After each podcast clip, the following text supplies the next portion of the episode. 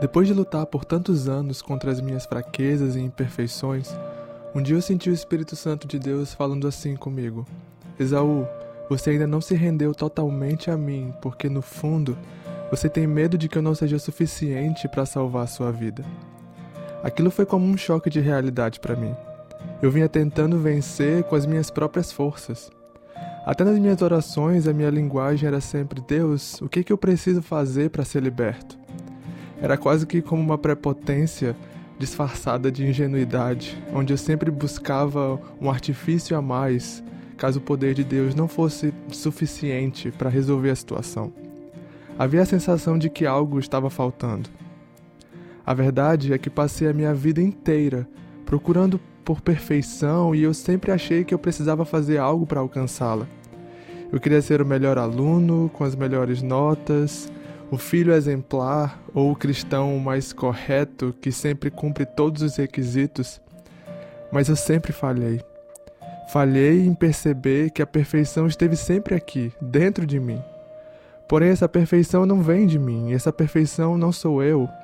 Essa perfeição é o Cristo que habita dentro de mim, e ele não precisa da minha ajuda para ser perfeito. Eu não sou capaz de salvar a mim mesmo e ninguém é. Cristo é o único que pode. Somente Ele pode nos satisfazer e nos completar. A graça dele é suficiente para nos salvar, curar e libertar. Eu não sei você, mas eu tô cansado de tentar com as minhas próprias forças. Eu tô cansado de tentar ser perfeito e falhar miseravelmente todas as vezes. Ele é perfeito. Cristo é perfeito e, portanto, ele é suficiente. Não há nada que eu possa fazer a fim de atingir essa tão sonhada perfeição, a não ser permitir que Ele seja em mim essa perfeição que eu tanto procuro. E pode até ser que a perfeição de Cristo não seja a que eu sempre imaginei.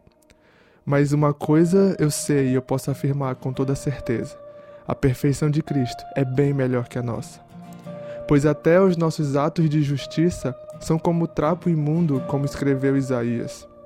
Mas Paulo disse em 2 Coríntios, capítulo 12, versículo 19: Mas ele me disse: Minha graça é suficiente para você, pois o meu poder se aperfeiçoa na fraqueza. Portanto, eu me gloriarei ainda mais alegremente em minhas fraquezas, para que o poder de Cristo repouse em mim.